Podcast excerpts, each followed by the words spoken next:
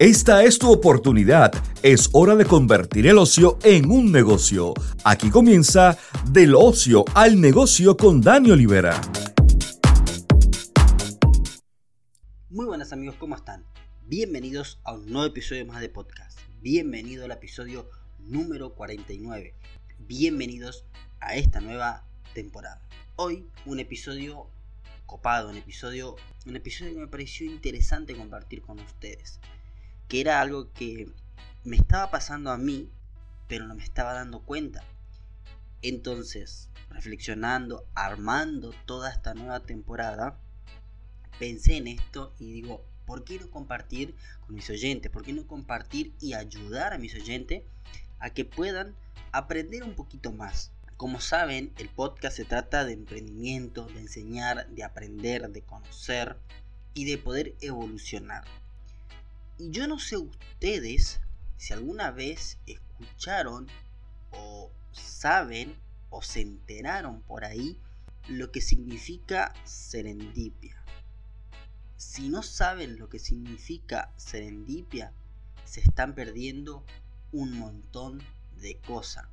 No solamente no saber lo que significa, sino lo que hace una serendipia en la vida de una persona. Según el diccionario, es circunstancia de encontrar por casualidad algo que no se buscaba. En otras palabras, es el hallazgo afortunado de algo distinto a lo que se estaba buscando. Porque termina siendo mejor o más interesante o más importante que eso que estabas buscando en un principio. Es el hallazgo y darse cuenta. Eso significa serendipia. Y ahora, para que se pueda entender un poquito más qué significa serendipia, te voy a contar por ahí algunas cositas para que puedas entender qué significa el hallar algo sin estar buscando, qué significa eso de encontrar algo sin estar buscando. Yo no sé si ustedes conocen la historia del POSIT. El POSIT es el papelito ese que vos sacás y le podés pegar sobre la ladera o sobre cualquier superficie plana. La historia del POSIT surgió de una forma sin buscarlo. Esta es la historia de un trabajador de 3M. En esta empresa, un, trabajador estaba buscando un pegamento resistente, un pegamento fuerte, ¿sí? En esa búsqueda de ese pegamento, hicieron algo que puede ser que le hayan fallado en la fórmula, o le erraron el cálculo, o cosas así, y un pegamento que no era lo suficientemente fuerte. Bueno, este trabajador era alguien que tocaba el órgano en una iglesia y cansado de que cuando tocaba el piano se le caiga la hoja, se acordó del pegamento, de este pegamento que no era resistente, que no era fuerte como para, para que quede eh, fijo en un lugar. Y es ahí cuando nace el POSIT. Esto es serendipia, cuando sucede algo inesperado sin que vos lo estés planeando.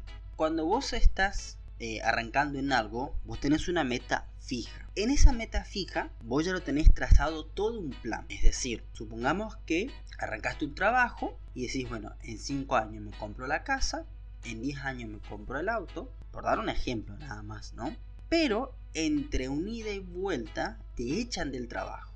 Pero vos tenías un plan, vos querías comprarte la casa, vos querías comprarte el auto. Y resulta que eras bueno, qué sé yo, vamos a suponer, eras bueno en matemática. Y empezaste a dar clase particular, empezaste a programar cursos, empezaste a diseñar cursos y empezaste a vender los cursos. Y en menos de 5 años te compraste la casa y en menos de 10 años te compraste el auto. Sí se cumplió el objetivo final, pero no de la forma que vos lo planeaste. Eso es una serendipia cuando suceden cosas fuera de lo que uno ya lo tiene trazado, fuera de lo que uno ya lo tiene planeado de principio a fin. Pero ahora, ¿cómo uno se puede dar cuenta de la serendipia? O mejor dicho, para que se pueda entender, ¿cómo uno puede hacer que suceda una serendipia? Para que suceda una serendipia es necesario o es importante prestar atención a todo alrededor. Para que suceda una serendipia siempre es que te va a llevar a algo mejor. Como conté el ejemplo de cuando te echan del trabajo. Entonces, ¿qué pasó? Cuando te echaron del trabajo, tu mente empezó a ver otras cosas, empezó a ver otras oportunidades. Esto significa serendipia. que empezás a ver por otros lados. No sé si, si le pasa a ustedes, o solo me pasa a mí, o, si se dan cuenta, o se pusieron a reflexionar, mejor dicho. Cuando te compras un auto, em, vamos a suponer que te compraste un auto blanco, vamos a decir un Chevrolet blanco. Salís a la calle y ves que todo tiene un Chevrolet blanco. Y decís, a la pucha, ahora todos tienen un Chevrolet blanco. O cuando hay una embarazada en la familia. Salís a la calle y de repente ves un montón de mujeres embarazadas. ¿Qué pasa ahí?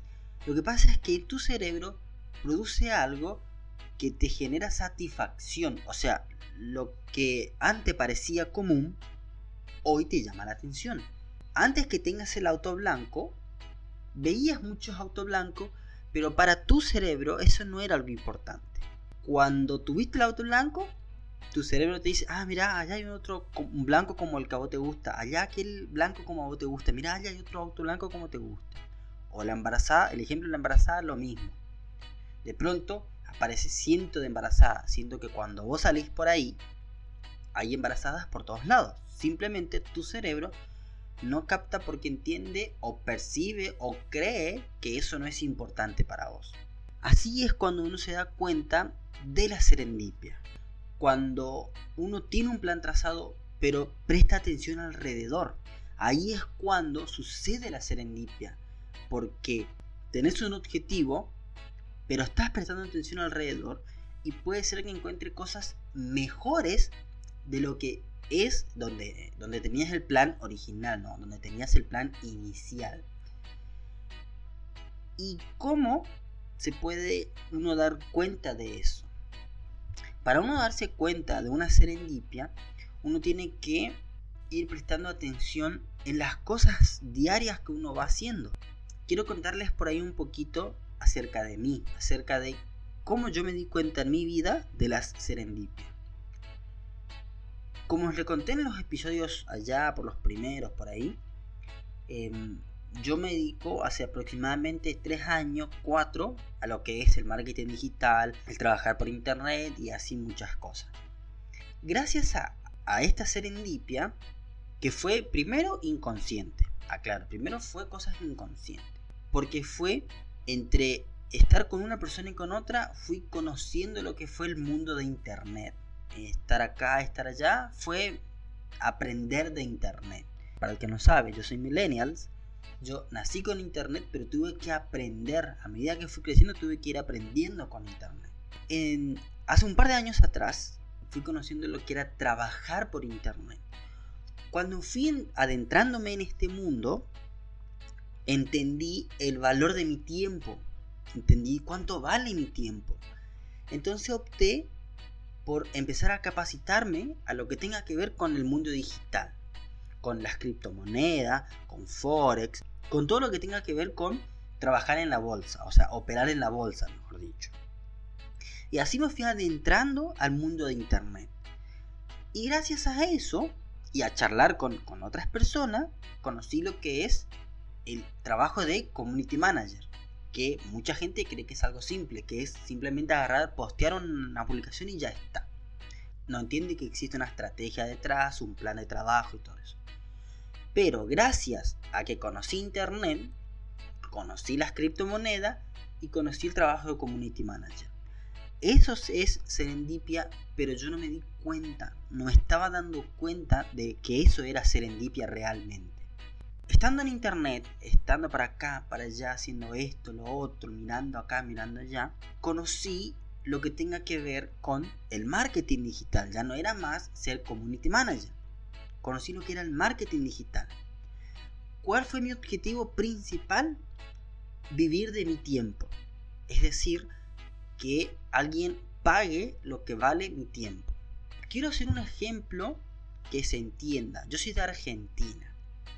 Acá un sueldo mínimo equivale en pesos. Si Yo le, doy en pesos y usted hace un cálculo en su moneda.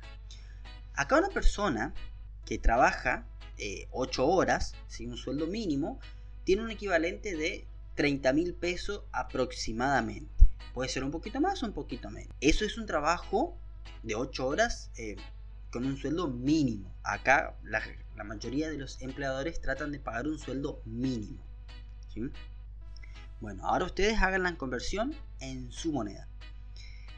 Bueno, yo entendí que yo hago mucho más que ese sueldo. Entonces, ¿qué pasó? Al ir capacitándome en internet, ahí fue cuando sucedió esta serendipia. Yo quería ganar mucho más de lo que un sueldo mínimo. Entonces, encontré un trabajo de community manager, empecé a estudiar en una universidad digital, una universidad de España, y me empecé a capacitar lo que tenga que ver con el marketing digital. Y ahí, en ese estudio de marketing digital, aprendí a diseñar páginas web. Y ahora, hace poquito, hace, yo creo que fue el año pasado aproximadamente, se me entró la locura en la cabeza de querer estudiar técnico en cámara, en instalación de cámaras de seguridad. Yo estoy muy apasionado todo lo que tenga que ver con internet. Y ahí es cuando me empecé a dar cuenta que esto es una serendipia. Yo tengo un objetivo. Mi objetivo es llegar a los 40, tener mi casa y en lo posible tener mi auto. Ese es mi objetivo y mi meta final. Y una cosa fui llevando a la otra, pero ¿qué pasó acá? Como le conté anteriormente, es fui prestando atención y vi que había muchas otras oportunidades. Para que se den una idea, yo como community manager, como especialista en marketing digital, y estudiando lo que tenga que ver analítica web para diseñar páginas web, podía hacerme, en esto sí, le voy a hacer la conversión en dólares para que puedan entender. E, haciendo estos trabajos, community manager, eh, especialista en marketing digital y haciendo páginas web, podía hacerme un promedio de entre 80, 90 y hasta 200 o 300 dólares eh, mensual o por trabajo.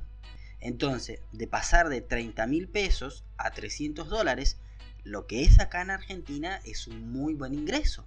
Pero ¿por qué me entró la fascinación de querer ser técnico en instalación de cámara de seguridad? Porque vi que acá lo que yo podría hacer como community manager, como diseñador de páginas web, en un mes, yo acá podría ganar con un solo cliente.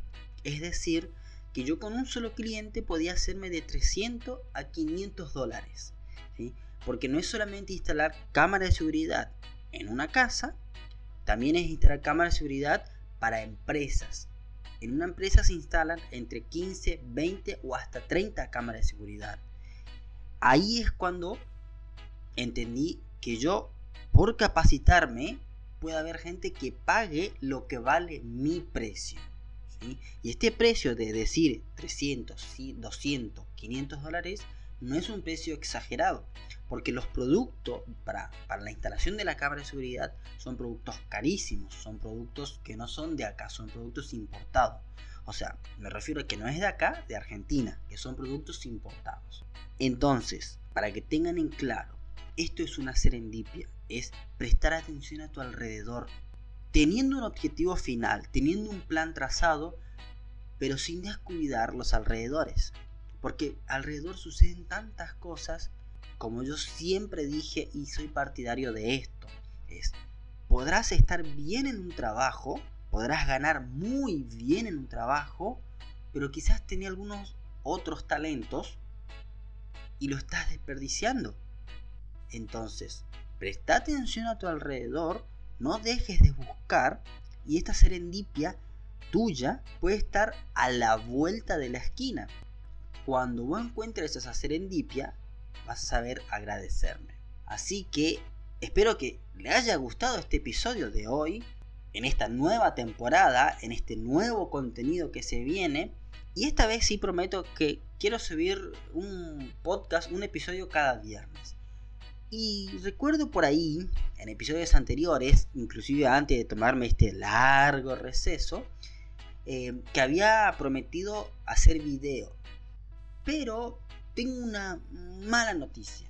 No podré hacer video porque mm, estuve analizando, estuve viendo, estuve estudiando, investigando. Todo eso estuve haciendo en el lapso que no estuve haciendo video, no estuve haciendo podcast, no estuve haciendo nuevo contenido eh, o nuevos episodios, mejor dicho. Y si yo haría podcast para YouTube, em, iba a ser uno más del montón.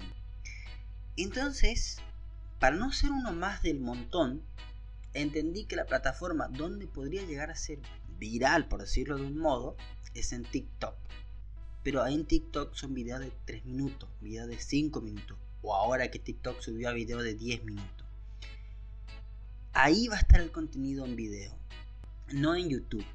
Así que no espero una superproducción en TikTok porque voy a hacer resumido. Acá subí un podcast de 10, 15, 9 minutos. Yo en TikTok voy a subir un video de, de 3 minutos contando 3 puntos principales, cosas rápidas, para no aburrir a la gente. Así que, mis queridos amigos, esa es la mala noticia. No habrá podcast en video en YouTube. Habrá por ahí algunos tips en TikTok. Hasta acá el episodio de hoy. Espero que te haya gustado. Mi nombre es Daniel Olivera y nos estaremos reencontrando en un próximo episodio. Chau, chau. Gracias por quedarte hasta el final. Recuerda, el tiempo es oro. No lo malgastes. Mejor inviértelo. Hasta la próxima.